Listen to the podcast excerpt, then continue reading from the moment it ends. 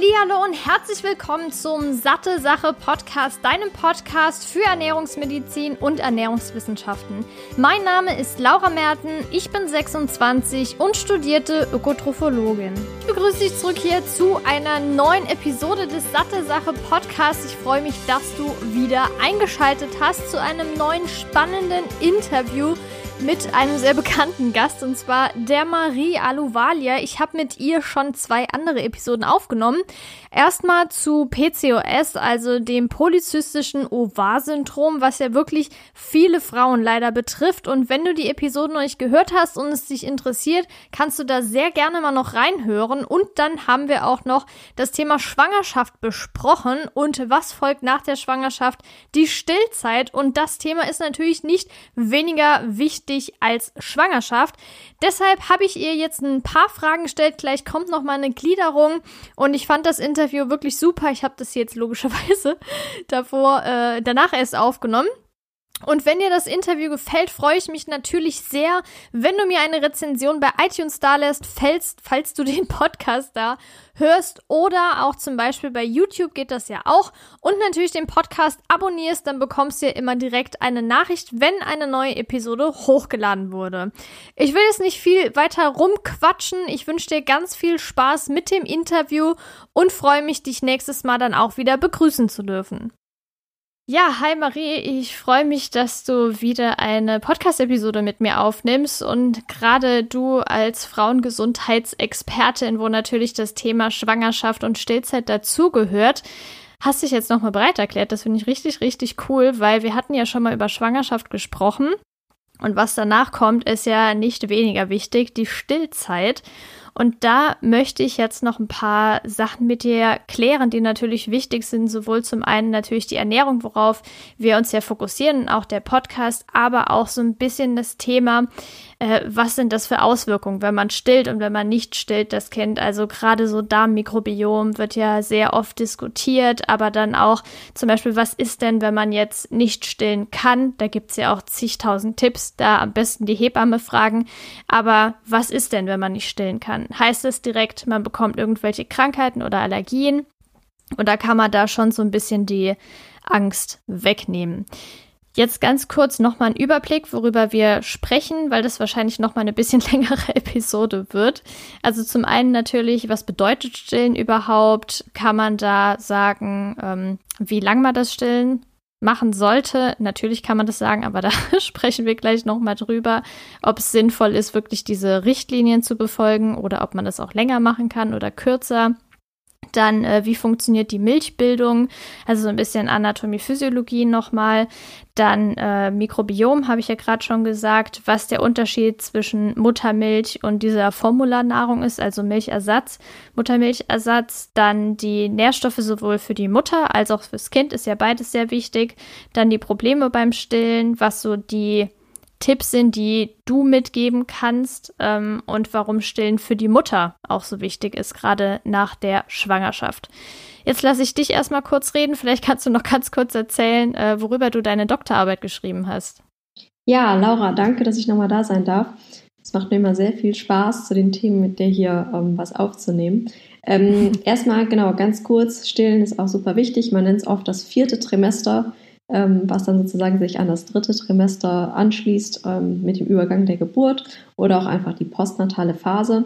Ähm, das fand ich alles immer schon wahnsinnig interessant und habe damals auch meine Doktorarbeit geschrieben über ähm, den Zusammenhang und den Stellenwert von ähm, Milch, also ähm, Muttermilch, in der, in Bezug auf Säuglingsgesundheit und auch Säuglingssterblichkeit weil ich ja auch schon jetzt lange den Bezug nach Indien habe und ähm, das sozusagen auf einem Public Health Level verglichen habe, ähm, jetzt sagen in, in entwickeln, sich entwickelnde Länder ähm, mit, dem, mit dem Zustand, der zwischen ungefähr 100 Jahre, vor 100 Jahren auch hier in, in Europa noch vorherrschte, wo Säuglingssterblichkeit oder der Verlust von mindestens ähm, ja, eins von mehreren Kindern ganz, ganz normal war und ähm, da das Stillen einfach auch einen wichtigen Stellenwert hatte in der Ernährung der Säuglinge. Und ähm, genau, so bin ich auch noch weiter in dieses Thema reingerutscht, weil es mich einfach schon immer wahnsinnig interessiert hat und ähm, ich einfach von dem Stellenwert der Ernährung um, wirklich überzeugt bin. Und kann man eigentlich sagen, dass es zum Beispiel in Entwicklungsländern wie Indien häufiger ist, dass Kinder gestillt werden oder ist es eher seltener? Weil das hat vielleicht ja dann auch einen finanziellen Aspekt, oder? Weil ich, also stillen ist ja so mehr oder weniger kostenlos und so Milchersatznahrung kostet natürlich auch einen gewissen äh, Wert. Genau, also äh, in Indien sind die Stillraten ungefähr zwei bis dreimal so hoch ähm, wie in Deutschland oder Europa ähm, generell, was auch ähm, ja sozusagen dazu führt, dass man natürlich Kosten spart. Aber es sind auch mal wieder große Konzerne, die halt Milchersatzprodukte ähm, produzieren, die wirklich in die Krankenhäuser und in die Dörfer da auch schon reingehen dafür sorgen, dass die Frauen nicht anfangen zu stillen, dadurch, dass sie das kostenlos zur Verfügung gestellt ähm, bekommen, was natürlich auch immer wieder ein Problem ist. Ähm, mhm. Aber nichtsdestotrotz sind die Stillraten auf jeden Fall höher. Und was auch das sozusagen das ausschließliche Stillen für eine längere Zeit ähm, an, anbelangt, da sind die, sind die in Indien zum Beispiel auch wesentlich weiter, ähm, als wir das hier in Deutschland machen. Ja, ja, hier in Deutschland können wir vielleicht ganz kurz schon mal oder generell ist ja eigentlich von der WHO, also international gesagt, dass man sechs Monate stillen soll. Da schließt sich natürlich auch die DGE, also hier in Deutschland die Gesellschaft für Ernährung an. Ähm, kann man denn sagen, das ist äh, relativ allgemeingültig oder kommt es dann auch nochmal drauf an, zum Beispiel auf den Ernährungszustand der Mutter und vom Kind? Genau, also man hat halt immer diese, diese magische Zahl von sechs Monaten exklusiv. Das heißt auch kein Beifuttern, kein Wasser, gar nichts. Wirklich sollte nur Brustmilch sozusagen oder ein, ein Ersatz dementsprechend dem Kind zur Verfügung ähm, gestellt werden. Und man orientiert sich eigentlich immer daran, an, an diesen Perzentilen. Also wenn sich Kinder entwickeln, ähm, schon in der Schwangerschaft hat man einen Mutterpass, danach hat man sozusagen einen Pass für die Kinder, ähm, wo, wo, wo das Wachstum und wo das Gewicht vermerkt ist. Und daran würde man sich sozusagen auch über die sechs Monate hinaus orientieren, ähm, was letztendlich der Nährstoffbedarf von dem Kind ist ähm, ab wann man sozusagen ähm, eventuell dann mit dem, mit dem Beifüttern ähm, starten würde oder das, das Stillen letztendlich ablösen würde ähm, für ähm, andere Übergangskost oder einfach ähm, die Kost, die die Familie sonst zu sich nimmt. Hm, okay, also ich bin zum Beispiel nicht gestillt worden, weil es bei meiner Mutter nicht geklappt hat.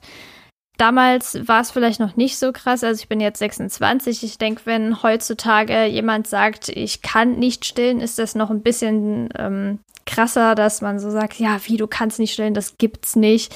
Ähm, gibt es das denn wirklich oder kommt es häufig vor, dass Mütter nicht stillen können? Das heißt, entweder keine Milch produziert wird, weil, soweit ich weiß, lag es nicht an mir. Also ich hatte jetzt keine Saugschwierigkeiten, sondern es kam einfach keine Milch. Mhm.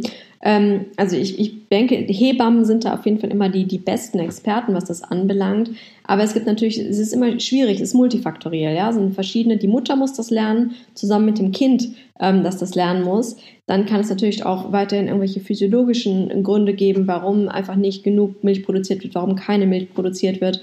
Ähm, es, es ist total schwierig zu sagen. Und ich denke mal, dass es darauf, darüber auch nicht so, ähm, ja, so viele, so gute Daten gibt, weil es einfach, ähm, ja, sehr, sehr multifaktoriell ähm, auch bedingt ist warum gestillt werden kann, ob nicht genug gestillt werden kann, ob gar keine Milch kommt oder an welcher Partei das jetzt sozusagen liegt ähm, oder, oder ob es an beiden liegt, dass es einfach nicht klappt. Ja, ja, ich denke auch, äh, dass die Hebamme da so die wichtigste Ansprechperson ist und jeder hat ja in der Regel eine Hebamme, also im besten Falle ähm, und da einfach nochmal nachfragen. Aber jetzt ist ja trotzdem, wenn wir über Muttermilch sprechen, wichtig zu wissen, wie wird denn überhaupt die Muttermilch gebildet? Weil das ist ja nicht so, dass es dann heißt, ja, hier, da kommt mal Milch raus. Also das sind ja schon äh, einige physiologische Prozesse, die vor allem interessanterweise ja äh, nicht in der Schwangerschaft schon vorkommen, sondern wirklich, wenn das Kind geboren wurde. Hat das was mit der Hormonveränderung zu tun oder ist das auch multifaktoriell? Also fangen wir nochmal sozusagen ganz, ganz, ganz, ganz einfach an. Wo kommt die Milch her? Ähm, wir haben Milchdrüsen, die sind sozusagen im Brustgewebe eingebettet. Das heißt, man hat sozusagen Fett äh, drumherum und diese Milchdrüsen, ähm, die da drin liegen, die haben wir auch schon sozusagen seit Geburt, sind die da, sind die, sind die veranlagt. Manche Frauen spüren das auch mehr zum Beispiel in, der zweiten Hälfte des Zyklus, ähm, so ein bisschen, ein bisschen knotiger, ein bisschen härter. Das sind sozusagen unsere Milchdrüsen, die da nun mal halt angelegt sind und unter Einwirken ähm, der Hormone fangen die sozusagen mit der Schwangerschaft an, sich schon sozusagen in ihrer, in ihrer Größe zu vermehren, um sich auf die Milchproduktion nach der Schwangerschaft vorzubereiten. Das heißt, in der Schwangerschaft haben wir erstmal mehr Östrogen, Progesteron, die sozusagen dafür sorgen, dass die Brust darauf vorbereitet wird. Und nach der Geburt, wenn sozusagen die Plazenta, also der Mutterkuchen, der dafür sorgt, dass die Nährstoffe von der Mutter auf das Kind übergehen können, ähm, wenn das, wenn die sozusagen ähm, ja auch abgelöst wurde, dann, dann, dann sozusagen wird dieser Schalter umgelegt, dass das Prolaktin, was zuvor gehemmt wurde, durch die anderen ähm, Hormone nach, nach oben schnellen kann und dann die, die Milchproduktion ähm, direkt ange, ange, angeworfen werden kann. Genau. Okay. Ähm, ja, das ist erstmal sozusagen die, die, die ganz, ganz äh, nüchterne physiologische Betrachtung der ganzen Sache. Ähm, genau, und Prolaktin sorgt dann sozusagen äh, dafür, äh, dass, dass, der, dass, die, dass, die, dass das zuerst das Kolostrum ähm, produziert wird und dann hinterher ähm, die Milch. Und Prolaktin sorgt natürlich auch weiterhin dafür, dass während der Zeit des Stillens sozusagen die Frau ähm, keinen Zyklus hat. Das heißt ähm, im Prinzip, ähm, dass sie keinen Eisprung haben sollte. man, man weiß es nicht ganz genau, aber haben sollte, ähm, so dass sie sozusagen ihre Energie auf das zu stillende Kind ähm, verwenden kann und halt in der, in der, in der Zwischenzeit ähm, auch kein, sagen, kein weitere, keine, keine weitere Schwangerschaft starten sollte ähm, und gleichzeitig es natürlich auch den Vorteil hat, ähm, dass sie keine Regelblutung hat, ähm, denn unter der Geburt verliert man ja schon auch ein, ein, bisschen Blut. Bei vielen Frauen fällt der HB danach ein bisschen ab. Ähm, das ist sozusagen auch noch eine ganz praktische ähm, Sache, die von der Natur da eingebaut ist und was das sozusagen das Prolaktin während der, während der Stillzeit verursacht. Ähm, man sagt ja, dass man direkt nach der Geburt ähm, anfangen soll ähm, zu stillen. Dafür sind dann nicht nur das Prolaktin, sondern auch das Oxytocin ähm, verantwortlich. Man kann das so ein bisschen ähm, ähm, anstoßen, indem man Körperkontakt zwischen dem Baby und der Mutter sicherstellt und das Kind sozusagen schon saugen lässt an, an, der, an der Brust der Mutter, um sozusagen diesen, um diese Umstellung ja, weiter zu unterstützen. Und kann man jetzt, wenn man ähm, länger stillt als diese sechs Monate, ähm, auch sagen, dass die Periode dann länger auch nicht einsetzt oder kommt die dann nach sechs, sieben Monaten, weil die Milch weniger zum Beispiel produziert wird? Ähm, das ist ganz interessant. Also es, es, ist eine sehr, sehr hohe Variabilität dabei. Bei manchen funktioniert das tatsächlich so. Ähm, es gibt auch Frauen, wo die Periode erst später zurückkommt, obwohl sie schon aufgehört haben zu stillen, wo der Körper sich noch ein bisschen länger Zeit lässt. Ähm, es gibt aber auch schon Frauen, die sind noch am Stillen und, und, und, und da kommt es schon gegen Ende zurück. Also es ist total unterschiedlich. Ähm, wissen sollte man nur, das weiß man aber, weil man ja halt nach, nach der Geburt eh zu Kontrolluntersuchungen muss, ähm, dass man sozusagen ähm, trotzdem schon wieder einen Zyklus bekommen kann, auch wenn man still, wenn man noch dabei, während man noch dabei ist zu stillen. Also okay. das sollte man wissen. ja, auf jeden Fall, dass man nicht nachher irgendwie einen Schock bekommt und denkt, was ist denn jetzt los?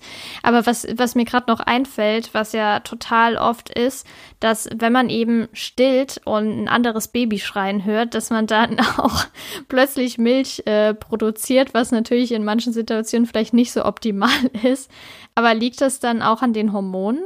Ähm, okay, das habe ich jetzt noch nicht gehört, aber wahrscheinlich schon. Also du hast halt also sozusagen äh, das Oxytocin, was halt auch ganz wichtig ist, was sozusagen ja. auch für die Bindung ähm, zwischen, zwischen Mutter und, und, und, und Kind sozusagen ganz wichtig ist, weil man halt sagt, man sollte den Hautkontakt ähm, direkt auch nach der, der Geburt sozusagen äh, fördern, ist auf jeden Fall ähm, ganz, ganz wichtig, auch in diesem Prozess ähm, der Milchbildung.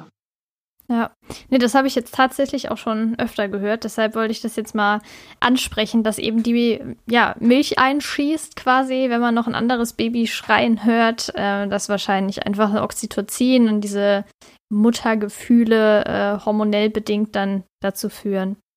Ähm, jetzt möchte ich mal gerne bei der Milch nochmal drauf zurückkommen, wie denn die Zusammensetzung ist, weil du hast ja gerade eben schon gesagt, dass man zum Beispiel äh, nicht so viel Eisen verliert, weil die Regelblutung ausbleibt, denn der Eisenspeicher des Babys hält ja nur ungefähr vier Monate. Danach ist es natürlich wichtig, darauf zu achten, aber man kann ja auch sagen, dass die Milchzusammensetzung sich ändert, also sowohl der Fettgehalt als auch der Nährstoff, also Mikronährstoffgehalt, als auch der Proteingehalt, weil das natürlich verschiedene Stufen der Entwicklung sind des Babys. Kannst du da vielleicht mal einen Überblick geben, wann wie viel zum, also wann was wichtiger ist, Protein, Fett und so weiter. Und vielleicht auch noch, wie viel Wasser drin ist. Ja, also was ich ähm, auch mal super, super spannend finde an der ganzen Sache, das ist ähm, sowohl wie du sagst, also mit der Zeit verändert sich ähm, sozusagen die Milch vom ähm, Kolostrum, was sozusagen die, diese, diese erste, äh, der erste Einschuss ist nach der Geburt, ähm, mit der Übergangsmilch in die reife Milch. Also das verändert sich zum einen. Aber auch wenn das Kind gefüttert wird, ähm, ist auch während dieser Mahlzeit sozusagen die Zusammensetzung der Milch unterschiedlich. Genau. Und ja. äh, das finde ich wahnsinnig beeindruckend, wie die Natur das ähm, sich so überlegt hat, ähm, dass man sozusagen verschiedene Sättigungen und so weiter und so fort hat.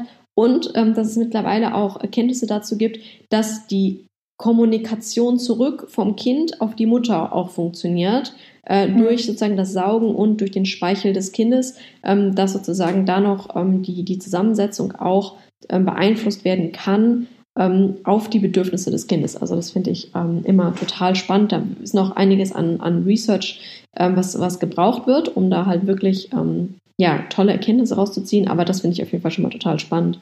Auf jeden Fall. Das ist ja auch zum Beispiel ein Grund, der verhindert, wenn man stillt, dass das Kind äh, übergewichtig wird, weil eben die Muttermilchzusammensetzung sich ja ändert, je nachdem, also ich glaube, nach 10, 15 Minuten ist es ungefähr ja, dass die Muttermilch dann weniger Kalorien enthält, jetzt ganz plump gesagt, und dass das Kind dann halt zum Schluss nicht mehr so viel Kalorien aufnimmt und die Sättigung trotzdem ist. Genau, ja, ja, genau. Also ist, genau so ist das, ähm, dass sich sozusagen während der Mahlzeit das ähm, so, so variiert. Also total spannend. Das ist so krass. Ähm, vielleicht fangen wir nochmal einfach ganz kurz mit dem Kolostrum an, was da passiert. Also sozusagen in mhm. den ersten Tagen ähm, nach der Geburt, ähm, dieses Kolostrum, das ist so ähm, lustigerweise auch seit 100 Jahren wird das sozusagen immer als, als das, das, das Gold bezeichnet, weil es einfach wahnsinnig viel wert ist, so gesehen. Ähm, es ist vom Volumen her ähm, wirklich total wenig, ähm, hat aber einen sehr hohen Anteil an IgA, also sozusagen ähm, an aktiven Immunzellen,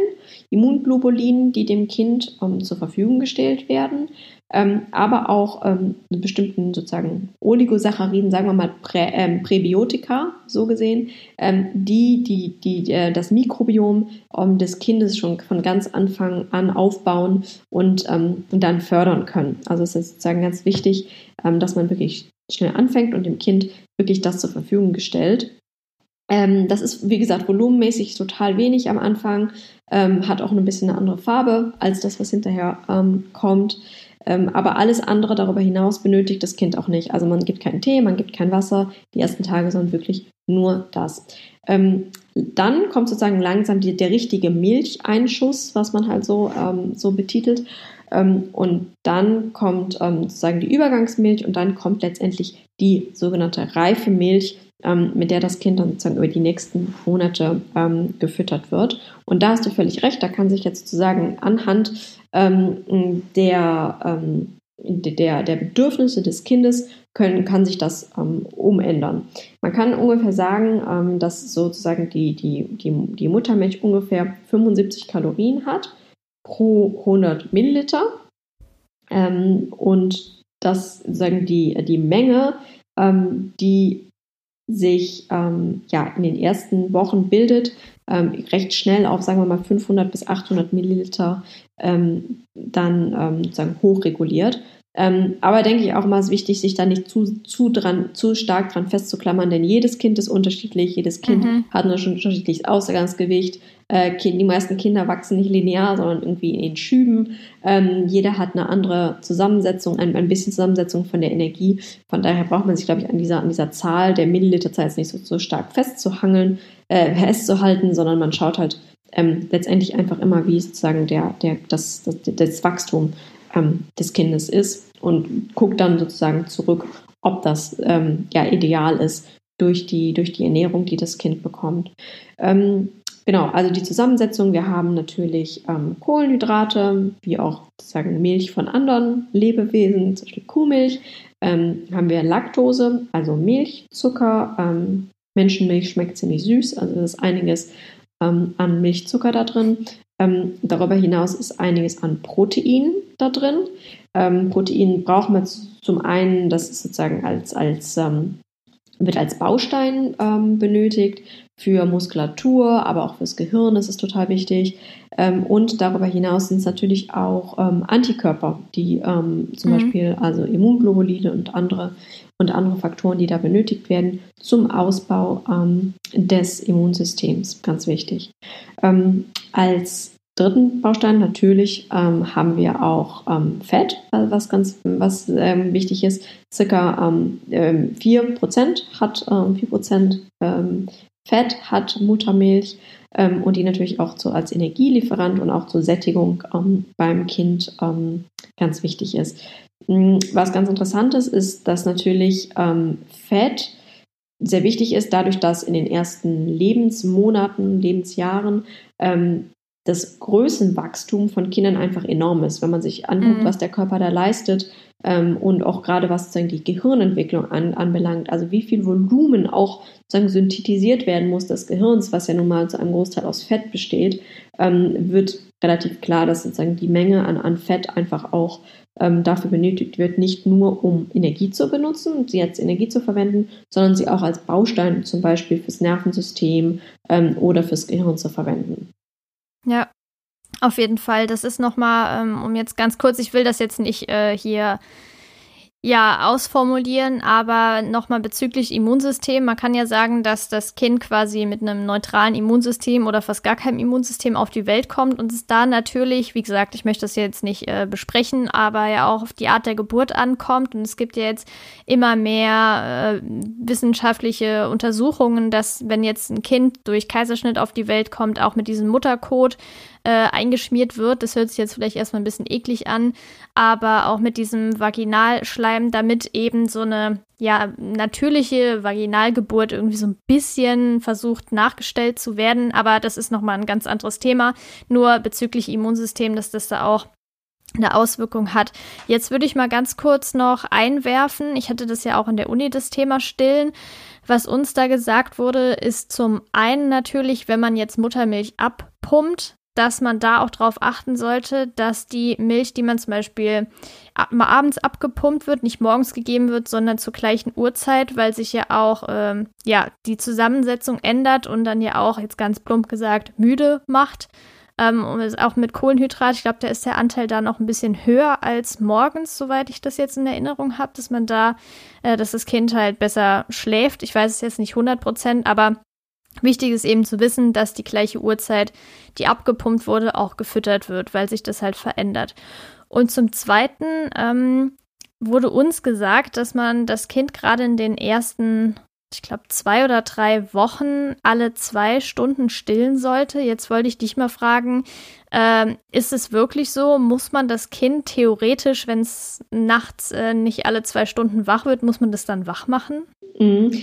Ähm, da gibt es, glaube ich, verschiedene Ansätze und ich glaube auch verschiedene ähm, Hebammen haben dazu verschiedene Meinungen. Ähm, ich, also ich glaube Vorteil, Nachteil. Also generell wird das Kind 10 bis 14 Mal circa gefüttert pro Tag in dieser Zeit. Das heißt, wenn man das runterbricht, ähm, dann kommt man wirklich so auf alle, auf alle ja, paar Stunden wirklich. Manchmal ist es auch einfach nur einmal in der Stunde. Ähm, also es ist schon, schon, schon wirklich ähm, recht, recht ähm, ja, kleine Abstände, die dazwischen liegen. Ähm, eine Hebamme, mit, mit, der, mit der ich ähm, in Kontakt bin, ihre Ansatz ist eher zu sagen, solange das Gewicht des Kindes normal ist und normal zunimmt, sollte es sozusagen nicht nachts extra aufgewacht werden, aufgeweckt werden. Wacht es selber auf und sagt, ich möchte aber, habe Hunger, möchte Energie zugeführt bekommen, ähm, dann sollte man dem natürlich nachgehen. Aber ihr Ansatz ist, lasst die Kinder schlafen, ähm, wenn sie normal, ähm, sich normal entwickeln und normal Energie zu sich nehmen. Ähm, sie werden letztendlich bestimmt in den 24 Stunden die Energie zu sich nehmen und dann vielleicht bei den anderen Mahlzeiten einfach ein bisschen mehr, mehr trinken äh, und das sozusagen ausgleichen. Aber man muss sich halt auch überlegen, dass der Magen des Kindes halt so, so klein ist am Anfang. Mhm. Ähm, was war das am, am ersten Tag, glaube ich, so groß wie eine Kirsche und nach zwei Wochen so groß wie ein Hühnerei da passt halt auch nur bedingt viel rein. Ja, das heißt, ja. diese ganzen kleinen äh, Mahlzeiten, die sie zu sich nehmen müssen, ist einfach auch der, der, der, der Kapazität des Magens ähm, geschuldet, dass man sozusagen da diesen, diesen ständigen, ähm, diesen, diesen ständigen ähm, Zufluss hat. Ähm, ich denke, das ist ähm, auch eine Sache, was sozusagen individuell entschieden werden muss. Aber das ist zum Beispiel eine Argumentation von, von einer Hebamme, die ich kenne. ähm, was ich auch denke, was, was, was irgendwie sich sehr natürlich anhört und was für mich auch jetzt in dem Zusammenhang auf jeden Fall Sinn macht. Ja, finde ich auch. Also ich fand das auch, diesen Ansatz, dass man das Kind alle zwei Stunden wecken soll, ist ja auch irgendwie nicht so gesund. Also man ist ja froh, wenn das Kind auch ein bisschen schläft und das dann zwanghaft zu wecken, ja, ist fraglich. Also muss man Vor- und Nachteile abwägen. Ich denke, da ist nochmal Hebamme die beste Ansprechpartnerin, die hat da noch mehr Erfahrung und es ist ja dann auch individuell anzugehen. Genau. Und ähm, ich denke, bei, bei Gesundheit, ja. Äh, wenn es um, um, um eine gesunde Situation für Mutter und Kind geht, einfach immer wie bei Ernährung so ein bisschen, ähm, äh, ein bisschen so, ja, Verstand einfach auch mit, mit anzuwenden, äh, wie du schon sagst. Das, das macht dann irgendwie am meisten Sinn, wenn man einfach mal ein ja. bisschen logisch, logisch nachdenkt. Auf jeden Fall. Jetzt kommen wir nochmal auf das Thema Immunsystem zurück und da spielt natürlich auch das Darmmikrobiom eine sehr wesentliche Rolle. Kannst du da mal was dazu sagen, wie sich das ähm, entwickelt durch das Stillen, was zum Beispiel an Antikörpern übergeht? Hast du ja gerade eben schon angesprochen, was für das angeborene und dann später auch das adaptive Immunsystem, also das äh, erlernte Immunsystem wichtig ist? Ja, total. Ähm, auch ein sehr, sehr spannendes Thema.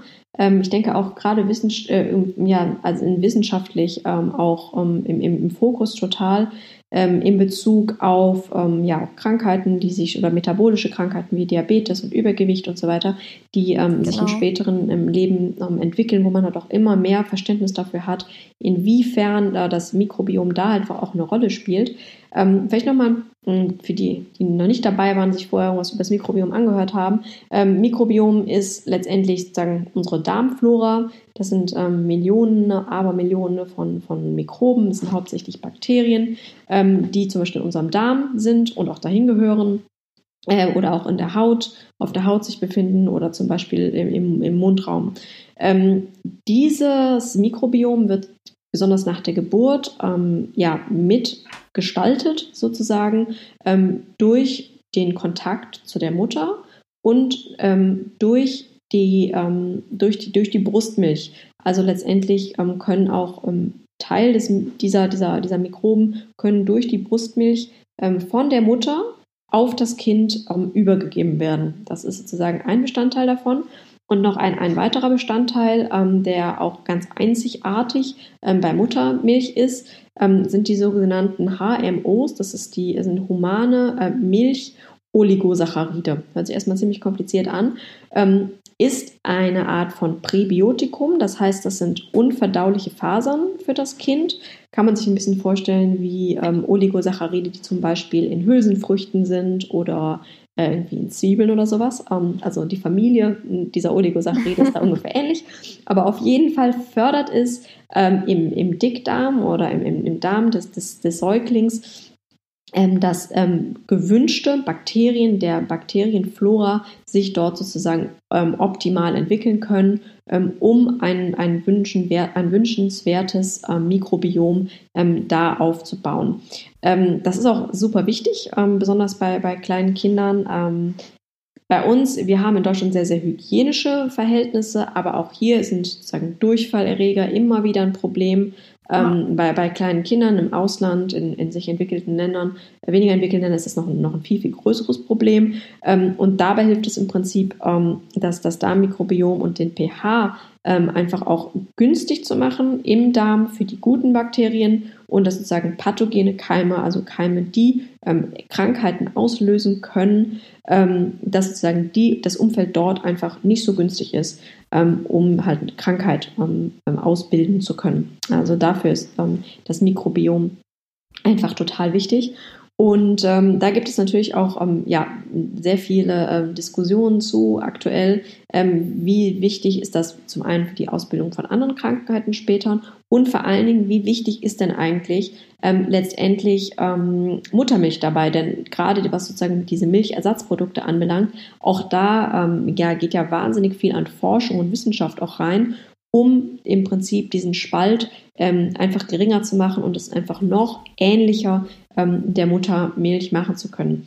Nichtsdestotrotz ähm, zeigen Studien, dass nach, bei, bei Kindern, die ungefähr ein Jahr alt werden, dass das Mikrobiom bei gestillten Kindern ähm, anders aussieht als bei Kindern, ähm, die sozusagen zum einen, also mit, mit, mit ähm, nicht gestillt wurden und durch Flaschenmilch ähm, ernährt wurden. Zum einen, weil halt die Immunglobuline und diese ganzen bioaktiven Stoffe fehlen.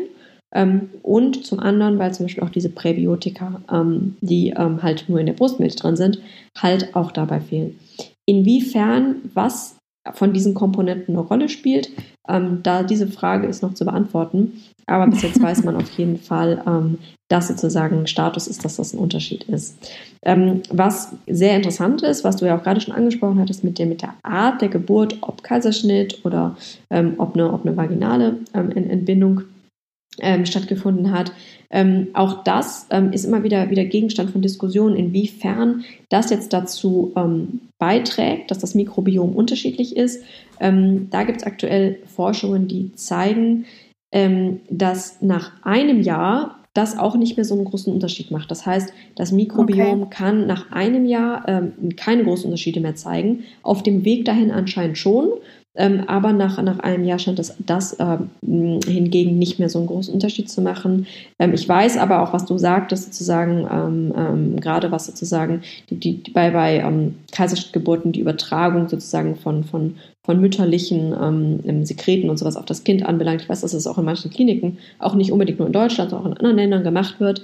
Ähm, aber da ist man sich sozusagen auch noch nicht ganz sicher, ähm, inwiefern sozusagen sowas gemacht werden sollte. Aber es ist immer wieder ähm, auf jeden Fall Gegenstand von Untersuchungen, die aktuell gemacht werden dazu. Ja, ich denke mir aber, selbst wenn das ab dem ersten Lebensjahr nicht mehr so einen großen Unterschied macht, die ersten zwölf Monate sind ja trotzdem mega wichtig. Also das kann man ja dann nicht vernachlässigen. Genau. Es ist halt so, dass, wie gesagt, also sagen wir mal, relevante große Vergleichsstudien sind halt irgendwie immer mit diesem ein Jahr gemacht. Ähm, davor gibt es einfach nicht so gute, so gut vergleichende Studien, aber natürlich ist es halt auch, wir wissen halt gerade, dass das sozusagen in den ersten drei, vier Monaten ja auch sehr, sehr wichtig ist, ähm, in, inwiefern sich sozusagen da das Mikrobiom entwickelt und auch das Immunsystem entwickelt. Und von daher hast du natürlich völlig recht, ähm, dass nicht nur das wichtig ist, aber genau, da sind sie gerade noch. Da gibt es ganz viele verschiedene Untersuchungen, die jetzt noch dazu laufen. Ja, und es gibt ja bestimmte Erkrankungen, da gibt es eher eine höhere Evidenz, dass es wirklich einen Zusammenhang gibt. Und dann gibt es ja Erkrankungen, die noch nicht so ganz erforscht sind, wo es jetzt Hypothesen gibt, die aber noch nicht so wirklich bestätigt wurden. Ich denke so, das häufigste ist ja Übergewicht und Diabetes Typ 2, was sich ja auch daraus entwickeln kann. Und sowas wie Darmerkrankungen, Darmprobleme. Wie ist denn so der aktuelle Stand von diesen verschiedenen Erkrankungen? Genau, ähm, also wie du gerade schon sagtest, also Übergewicht weiß man halt ähm, wirklich, also da geht es nicht nur um ähm, Übergewicht auch später im Leben, sondern halt auch, ähm, ja, ja, also Childhood Obesity heißt ähm, also kindliches Übergewicht, ähm, schon, schon Kinder sozusagen mit einem Jahr, mit zwei Jahren, die, die ähm, ein höheres Gewicht haben, das hat auf jeden Fall ähm, eine, eine, sehr, sehr gute Evidenz, dass das weiß man, dass es so ist, da wird, es wird auch nicht, ist auch nicht angefochten. Das gleiche wie Diabetes 2 ähm, dann natürlich gastrointestinale, also Magen-Darm-Infektionen.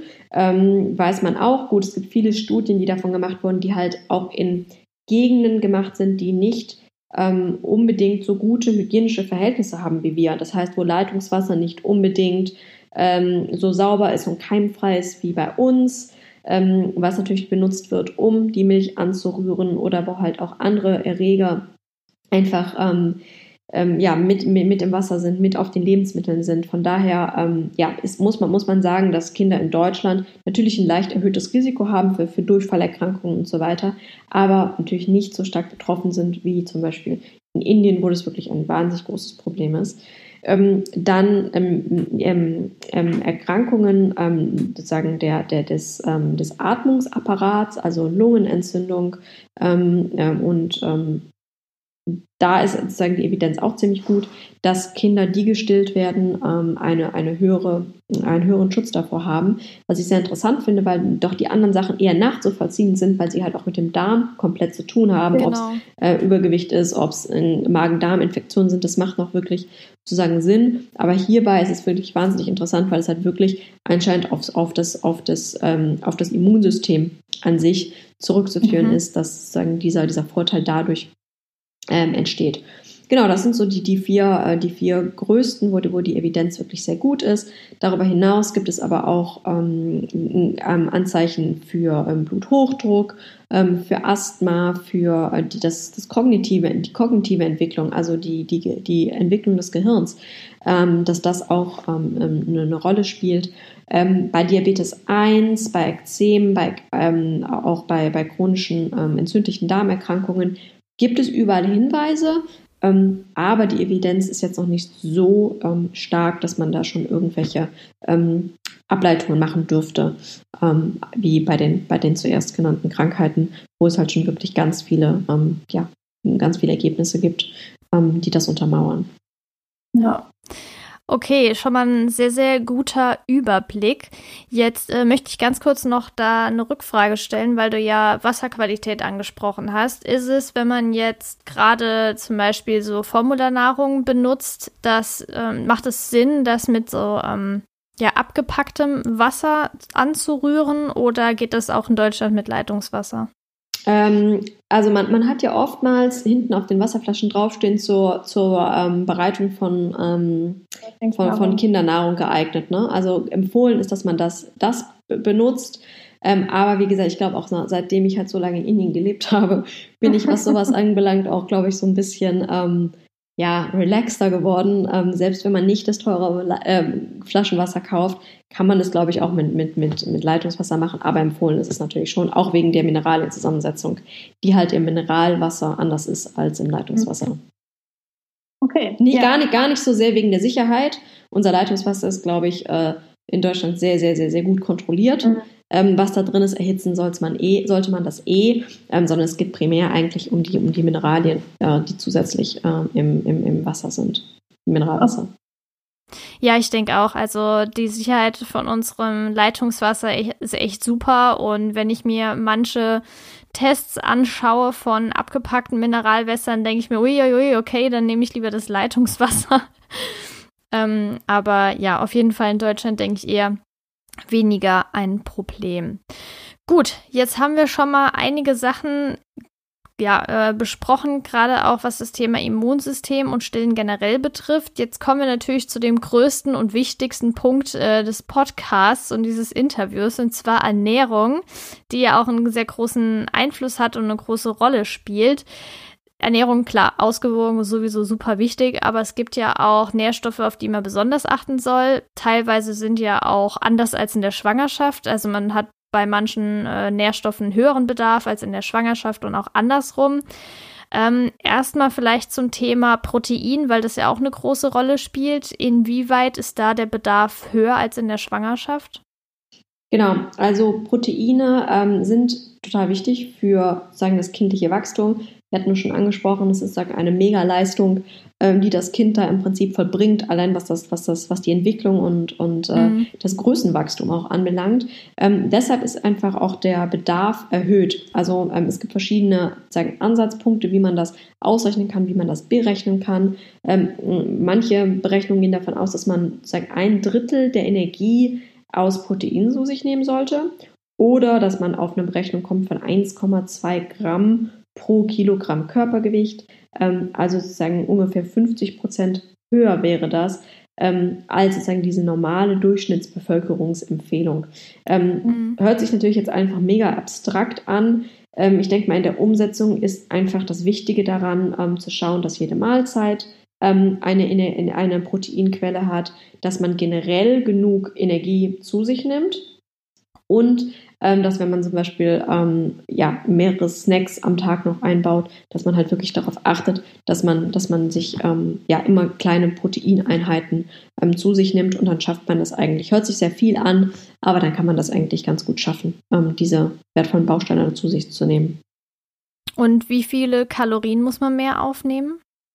Genau, also auch das kommt natürlich letztendlich ähm, wieder so ein bisschen darauf an, ähm, was ist mein Ausgangsgewicht. Ähm, ich denke mal, also bekomme ich auch immer wieder Fragen, wie das sozusagen ist mit der Gewichtsreduktion ähm, nach der Geburt. Ähm, das Gewicht wird sich ganz automatisch, ähm, wird es sich wieder in die richtige Richtung äh, entwickeln. Das heißt, man sollte ähm, definitiv in dieser Zeit nicht versuchen, irgendwie äh, möglichst schnell an Gewicht zu verlieren. Aber allein das Stillen an sich benötigt ungefähr 600 Kalorien ähm, am Tag, ähm, um sozusagen äh, die Milch zu produzieren und äh, gut temperiert dem Kind zur Verfügung zu stellen, ähm, was ich einfach schon ziemlich enorm finde. Das heißt, mhm. selbst Stillen an sich, ähm, zum einen sollte man besser, ja, wie gesagt, einen Snack mehr essen als weniger, ähm, einfach im Hinterkopf behalten, dass ja wie gesagt, das ist nicht die Phase, wo man jetzt wirklich am Gewichtsverlust oder in der Gewichtsreduktion arbeiten muss, ähm, sondern sozusagen, das hilft einfach auch, ähm, ja, sich sozusagen in die richtige Richtung zu bewegen, weil 600 Kalorien am Tag ist natürlich schon einiges. Ja, auf jeden Fall. Also ist sogar mehr als im letzten Trimester der Schwangerschaft. Da sind es ja eher so 400 bis 500 Kalorien. Ähm, also danach darf man noch mal reinhauen. Und ich denke, sowohl während der Schwangerschaft als auch in der Stillzeit sollte man jetzt, wenn man normalgewichtig, also klar, stark adipös ist ja noch mal was ganz anderes, aber wenn man normalgewichtig äh, und vielleicht so ein, zwei Kilo mehr hat, äh, sollte man das nicht in den Fokus stellen, sondern wirklich darauf achten, dass das Kind auch die Energie bekommt, dass man selbst die natürlich haben muss um die dem Kind abzugeben. Und äh, das sollte auf jeden Fall äh, ja, Punkt Nummer eins sein. Jetzt kommen wir mal ganz kurz noch zu Fettsäuren, gerade die mehrfach ungesättigten Omega-3-Fettsäuren, die ja sowohl in der Schwangerschaft wichtig sind als auch in der Stillzeit. Wie sieht es denn da mit der Studienlage aus? Wie wichtig sind die denn? Ja, super, super spannend. Ähm, also man kann im Prinzip, ich glaube, das ist von der ähm, in der LMU in München machen die da ähm, interessante Sachen zu. Ähm, Im Prinzip kannst du ähm, anscheinend sehen, ähm, da, dass es korreliert, also die Aufnahme von, ähm, von Omega-3-Fettsäuren in der, in, von der Mutter korreliert mit der Konzentration in der Brustmilch. Das heißt, ähm, wenn die Mutter sich gut mit diesen Fettsäuren versorgt, ist auch automatisch sozusagen das Kind ähm, damit gut versorgt. Deshalb gibt es halt auch diese Empfehlung, halt nicht nur in der Schwangerschaft, sondern auch nach der Schwangerschaft, ähm, das zu supplementieren und natürlich auch gleichzeitig zu schauen, ähm, dass man durch die Ernährung ähm, sich damit ähm, gut versorgt, was ich total spannend finde. Ähm, darüber hinaus gibt es auch Studien, die zeigen, dass Kinder, ich glaube, es waren Kinder im Kindergartenalter, ähm, kognitiv und visuell, das heißt also ähm, die, die Gehirnleistung und die Sehleistung ähm, bei Kindern, die gut versorgt sind ähm, mit Omega-3, ähm, besser ist als bei sozusagen Vergleichskindern. Ähm, mhm. Was einfach auch daran liegt, dass, wir hatten ja schon gesagt, unser Gehirn nicht besteht aus Proteinen, aber auch zu einer sehr, sehr großen Menge aus Fett und unser, und unser Nervensystem, wozu natürlich auch die Augen gehören. und diese Omega-3, also Fett, nicht als, als Energiequelle primär benötigt wird, sondern halt auch wirklich als Baustein und diese Omega-3-Fettsäuren mhm. halt wirklich sehr, sehr ähm, reich im Gehirn zu finden sind und ähm, dass deshalb, deshalb wahnsinnig wichtig ist, dass man sich damit gut versorgt. Okay.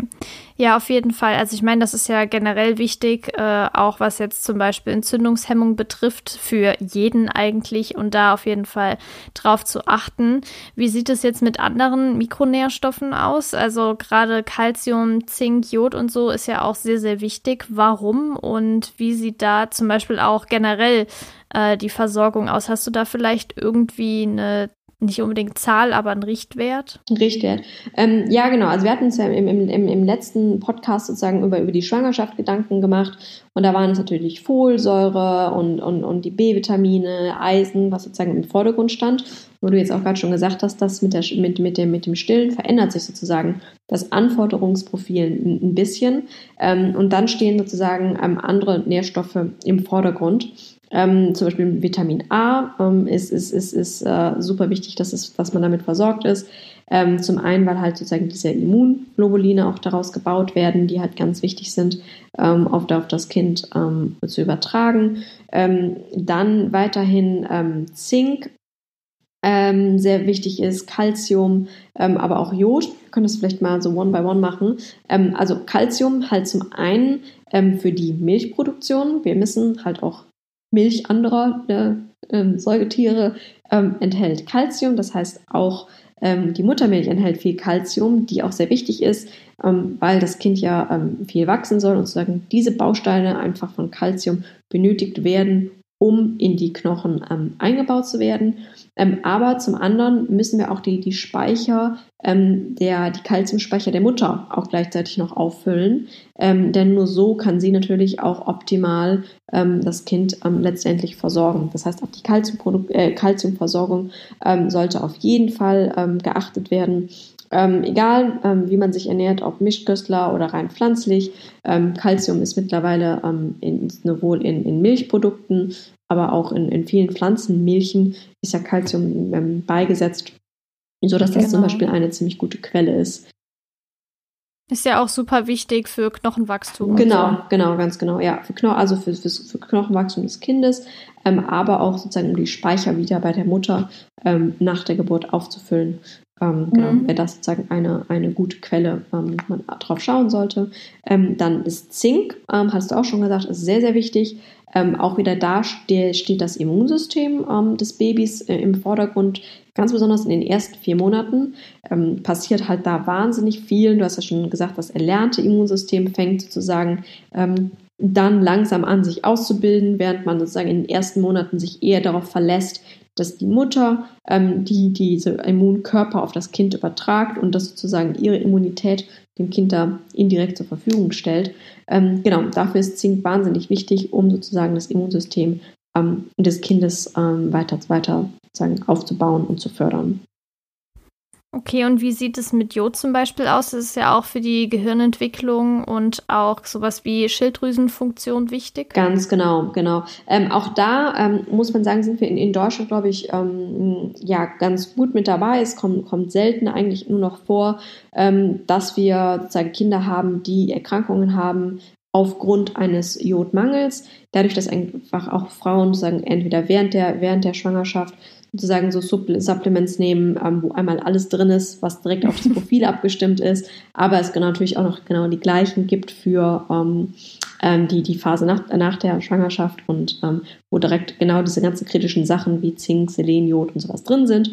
Ähm, deswegen kommt es selten vor. Nichtsdestotrotz sollte man es wirklich ja, beherzigen, dass man sich äh, mit, mit Jod ausreichend versorgt. Zum einen für die Schilddrüsenfunktion, hattest du ja gerade schon auch angesprochen, und auch für die Gehirnentwicklung ähm, ist es wichtig, dass die, ähm, die Mutter mit genügend ähm, Jod versorgt ist. Und man sollte natürlich auch immer an die Mutter denken, ähm, denn nur sie kann sich gut um das Kind kümmern, wenn sie auch selber stark und, und gesund genau. ist.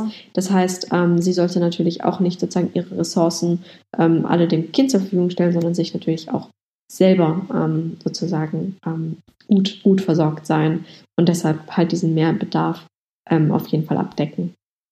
Ja, definitiv. Wir hatten ja gerade eben schon mal kurz angesprochen, dass sich die Zusammensetzung, gerade Kalorien, Protein und so in der Muttermilch auch ja, über den Tag verändert und je nachdem, wie lange man stillt, kann man genau sagen, wie die Nährstoffzusammensetzung sich verändert. Jetzt zum Beispiel vergleichsweise erst der zweite Monat zum fünften, sechsten Monat. Ähm, genau, kann man also, sagen wir mal, in den, in den ersten Phasen, wenn du sozusagen von dem Kolostrum über diese, ähm, über die frische Milch zu dieser reifen Milch gelangst, da passiert noch recht viel.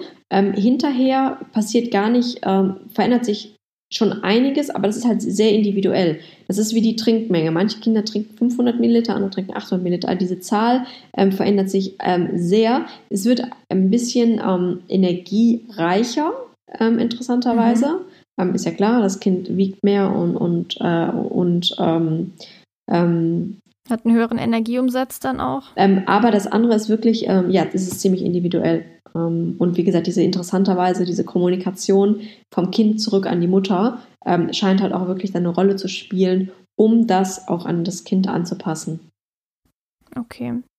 Ja, ich denke, da hatten wir jetzt auch schon mal die wichtigsten Nährstoffe. Ich möchte gleich noch auf vegane und vegetarische Ernährung speziell eingehen, weil das, denke ich, auch sehr, sehr viele Frauen hier, oder wahrscheinlich auch Männer interessiert. Wäre ja cool, wenn auch Männer zuhören, schadet ja auf keinen Fall. Jetzt möchte ich aber noch gerade zu den Themen Alkohol und Nikotin kommen, weil das in der Schwangerschaft ja wirklich sehr katastrophale Folgen haben kann. Wie sieht es denn in der Stillzeit aus? Also wenn man wirklich stillt, ähm, geht das ja auch in das Kind über, über die Muttermilch. Aber ist das sehr relevant oder kann man sagen, es ist jetzt so, dass man, wenn man stillt und man Sekt trinkt, das eher nicht so schlimm ist? Mhm. Ähm, mach mal kurz Rauchen, weil das ist das, das kleinere Thema. Ähm, Rauchen auch weiterhin definitiv nein. Ähm, beim Alkohol ist es so, dass ähm, der Alkoholgehalt in der Muttermilch ansteigt, wenn man Alkohol zu sich nimmt aber es in ungefähr einer ähnlichen Rate wie im Blut wieder abgebaut wird.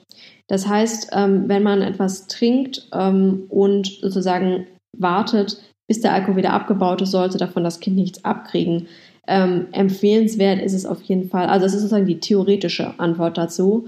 Ähm, in der praktischen Antwort, gerade bei sehr kleinen Kindern, die werden ja doch in relativ kleinen Abständen gestillt, ist es einfach auch nicht wirklich praktikabel, äh, und keine sichere Lösung, ähm, zu sagen, das ist wahrscheinlich dann gleich wieder abgebaut. Ähm, von daher ähm, klare Empfehlung von mir dagegen. Auch wenn manche Leute das nicht so streng sehen, ähm, ich würde davon abraten. Ja, stimme ich dir hundertprozentig zu und auch jede vernünftige Beraterin, Berater, Arzt, Ärztin und so weiter. Also wenn das jemand äh, verharmlost, das ist wirklich äh, sehr, sehr kritisch. Jetzt habe ich mal noch eine allgemeine Frage, weil ich denke, nicht jede Frau ernährt sich ich nenne es jetzt einfach mal perfekt. Perfekt gibt es ja nicht. Aber es hält sich vielleicht nicht jeder, nicht jede, jeden Tag daran, wirklich Nährstoffe abzudecken und möglichst optimal zu essen. Kann man denn sagen, dass es da schwerwiegende Folgen geben kann, wenn man jetzt halt nicht jede Nährstoffe so hundertprozentig abdeckt während der Stillzeit? Finde ich total interessant. Ist auch eine Sache, wir sind ja jetzt, sagen wir, wie wir sind, also auch gerade ähm, in Deutschland arbeiten wir immer sozusagen auf einem sehr hohen Niveau. Ähm, ich habe auch bei, bei verschiedenen ähm, Hilfsorganisationen in, in Indien sozusagen als, als Volunteer gearbeitet, ähm, auch immer in Frauen- und, und Kindergesundheit. Es waren immer Projekte, wo es genau auch um Stillen ähm, und, und Ernährung bei Frauen ging. Ähm, und der Körper ist doch interessanterweise sehr, sehr widerstandsfähig. Das heißt, ähm, Frauen mit denen ich gearbeitet habe, die wirklich ähm, sich sehr, sehr einseitig ernährt haben, aufgrund der finanziellen Möglichkeiten, die sie haben, aufgrund von ähm, religiösen Gründen auch, dass bestimmte Lebensmittelgruppen halt gänzlich ausgeschlossen werden. Ähm, und deren Kinder gedeihen trotzdem ganz hervorragend. Ähm, also ich denke mal, das ist immer, immer ein bisschen schwierig zu sagen. Natürlich weiß man auch, dass in Bezug auf Kalzium oder Jod oder halt Folsäure in der Schwangerschaft ähm, das ist statistisch erwiesen, äh, dass das ähm, Vorteile hat. Ja, also Bevölkerungen, die das mehr zu sich nehmen, zum Beispiel, wenn man sich jetzt epidemiologische Studien anguckt, anschaut, ähm, dass es davon Vorteile gibt. Ähm, aber wie gesagt, sozusagen die Gegenanzeige sind auch meine Erfahrungen, die ich in, in Indien gesammelt habe, ähm, bei Frauen, die sich wirklich ganz, ganz weit davon befunden ha äh, haben, wie sie sich ernähren, sowohl von, den, von der Energie, die sie zu sich nehmen, als auch von der Nährstoffverteilung ähm, und die aber trotzdem auch gesunde Kinder ähm, ähm, ja, zu Hause hatten. Also das ist ja. immer, ähm, ja, ich glaube, man darf es nicht so absolut betrachten. Also ich denke, wir sind alle in der glücklichen Situation, hier ähm, das Beste tun zu können für unsere Gesundheit. Aber selbst wenn man ähm, sagt, es war jetzt nicht äh, das Beste, wie ich mich ernährt habe in den nächsten drei Tagen, letzten drei Tagen, ähm, ist das jetzt auch kein, kein, kein Urteil ähm, darüber, dass das irgendwie ähm, ja unbedingt irgendwelche schlimmen Auswirkungen haben muss. Ähm, genau, ja, das sind sozusagen meine, meine Gedanken dazu und meine Erfahrungen, die ich da gesammelt habe. Ähm, ja, nichtsdestotrotz muss man aber auch sagen, dass natürlich ähm, im, im Durchschnitt betrachtet ähm, Kinder, die nicht optimal sozusagen ernährt wurden, in, in Indien beispielsweise, einfach auch ein geringeres Gewicht haben. Also sowohl bei der mhm. Geburt, ähm, auch in der Entwicklung, aber dass zum Beispiel ähm, ethnisch betrachtet indische, sozusagen e, also genetische Inder, die im Ausland aufgewachsen sind, äh, zum Beispiel größer sind äh, und eine andere Körperkonstitution haben, was ich auch sehr interessant finde. Ähm, genau, also das sind sozusagen die, die verschiedenen Seiten der Medaille, ähm, die man bei solchen Sachen halt auch betrachten kann. Ja, sehe ich genauso. Ähm, kurz noch zum Thema vegane und vegetarische Ernährung. Also wir haben ja gerade schon die kritischen Nährstoffe angesprochen, die natürlich bei einer veganen Ernährung noch kritischer sein können. Ähm, du hast ja eben gesagt, Pflanzendrinks sind ja mittlerweile auch mit Kalzium angereichert und so und teilweise auch B-Vitamine. Was natürlich auch noch eine Rolle spielt, was ich ja gerade eben schon kurz erwähnt habe, ist der Eisenspeicher des Kindes, der ja nach vier Monaten relativ aufgebraucht ist.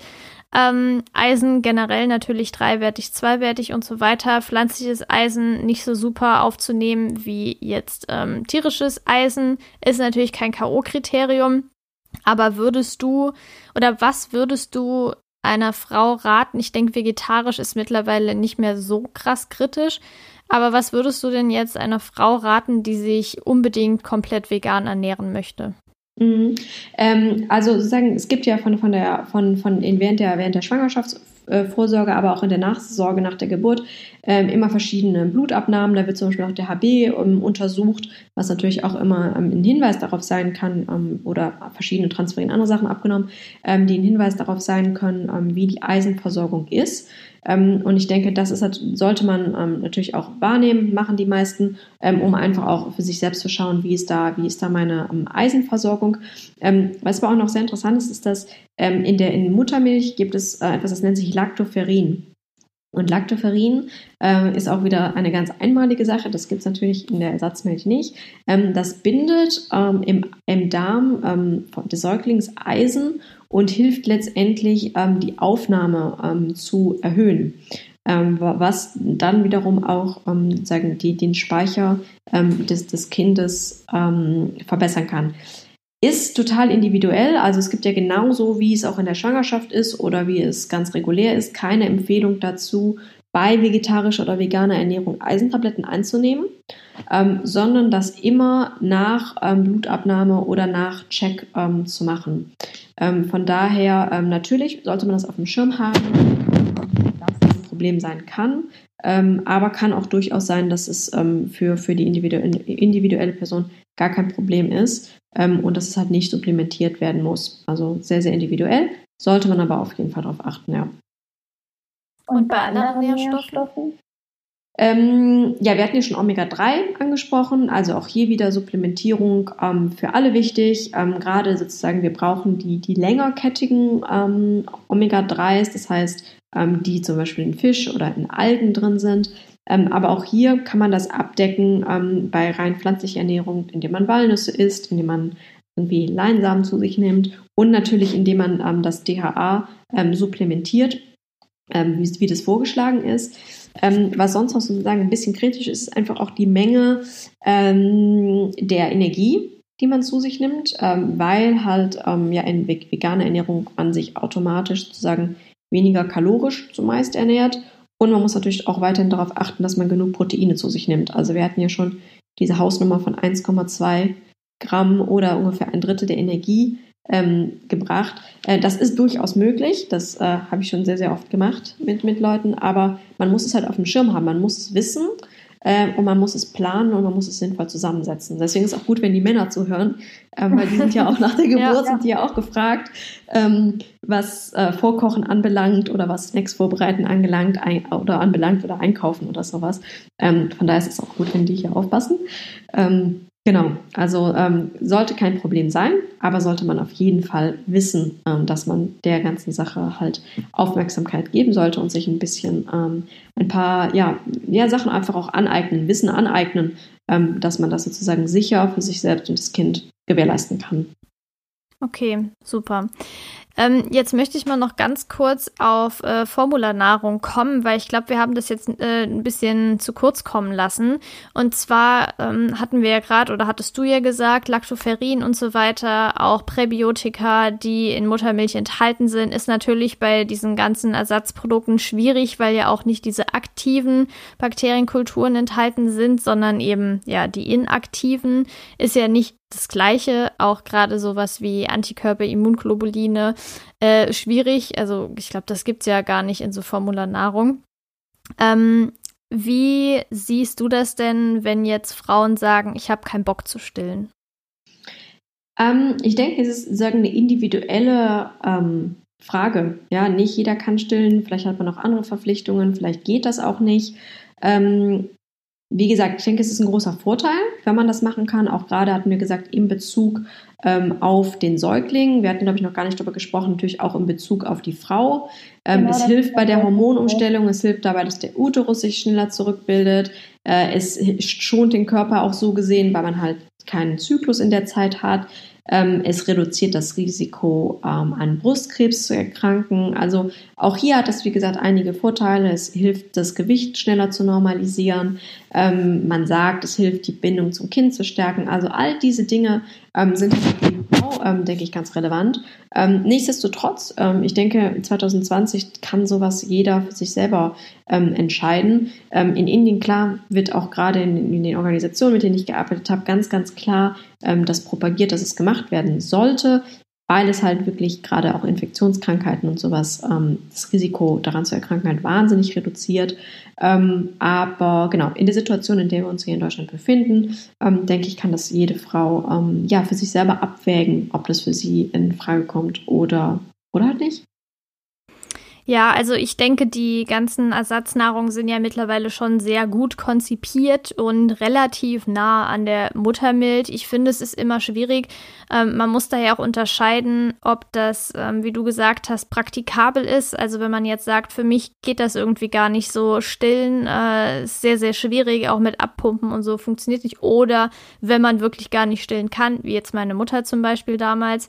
Äh, aber ich finde, wenn jemand sagt, ich habe keinen Bock, also es wäre theoretisch praktikabel, aber dann sagt, ich habe keinen Bock, finde ich das schon sehr egoistisch.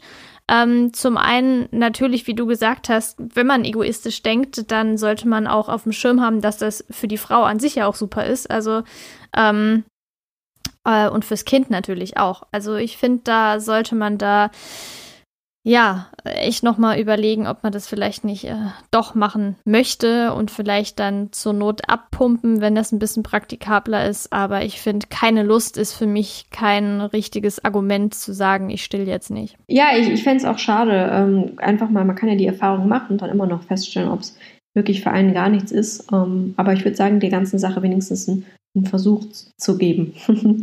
das ja. wenigste versuchen, denke ich auch. Das macht Sinn. Jetzt noch mal ganz kurz zum Thema sechs Monate ist die Empfehlung. Ich habe vor kurzem noch bei Instagram gelesen, eine hat zwei Jahre gestillt. Das fand ich schon ziemlich krass.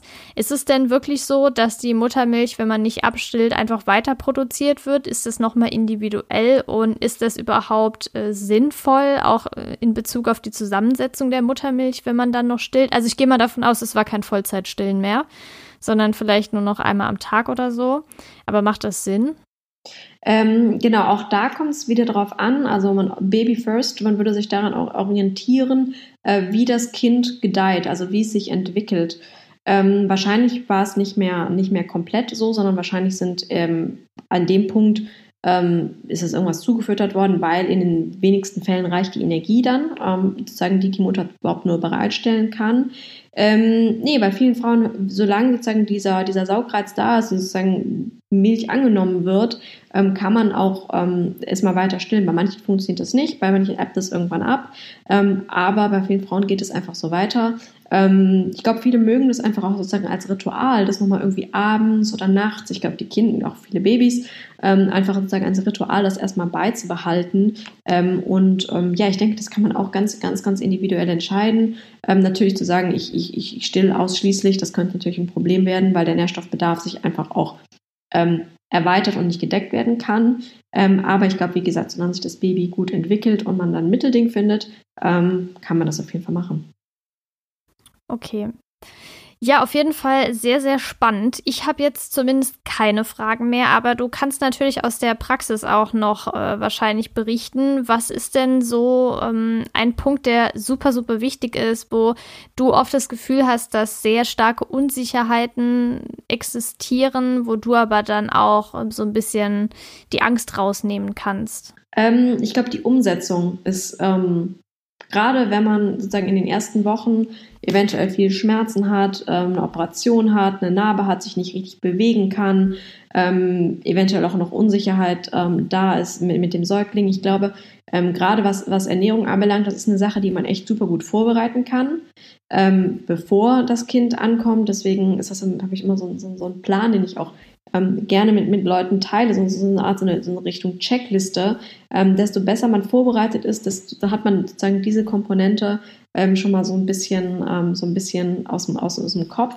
Ähm, ja, Familienmitglieder einbeziehen, deswegen hat man gesagt, hoffentlich hören die Männer auch mit zu. Familienmitglieder einbeziehen, die einkaufen, ähm, die, die mitkochen, die mitmachen und natürlich auch den Vorratsschrank ordentlich füllen. Das heißt, ja, gute Kohlenhydrate zu Hause haben, also ähm, gute Getreideprodukte und so weiter, dass die Energie halt wirklich äh, in Form von hochwertigen Lebensmitteln zu sich genommen wird.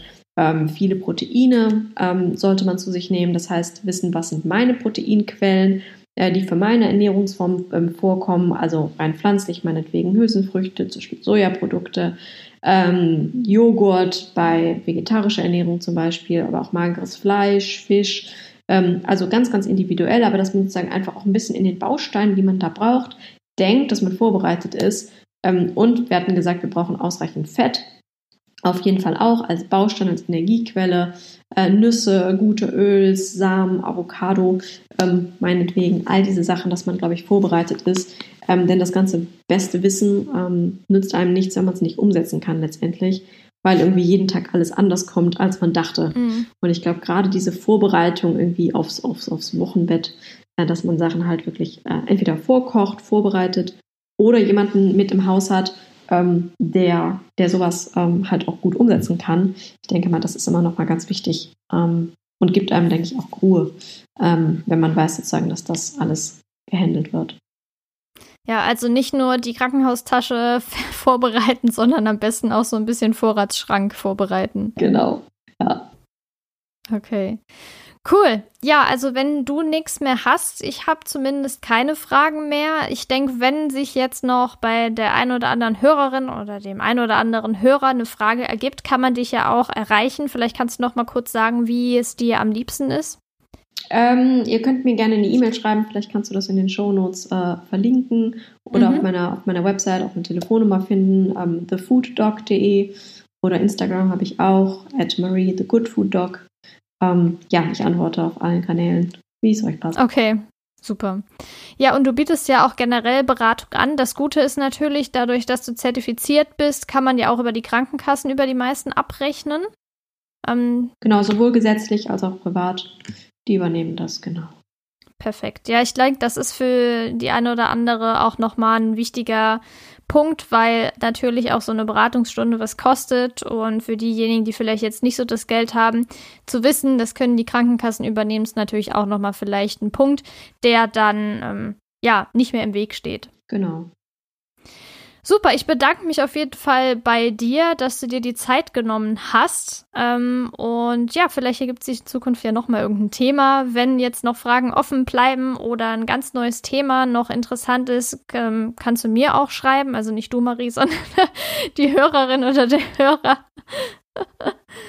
ähm, ja, dann wünsche ich äh, dir, Marie, und Zuhörerinnen und Zuhörern einen schönen Tag, viel Gesundheit ähm, und bis zum nächsten Mal. Danke, Laura. Ciao. Tschüss.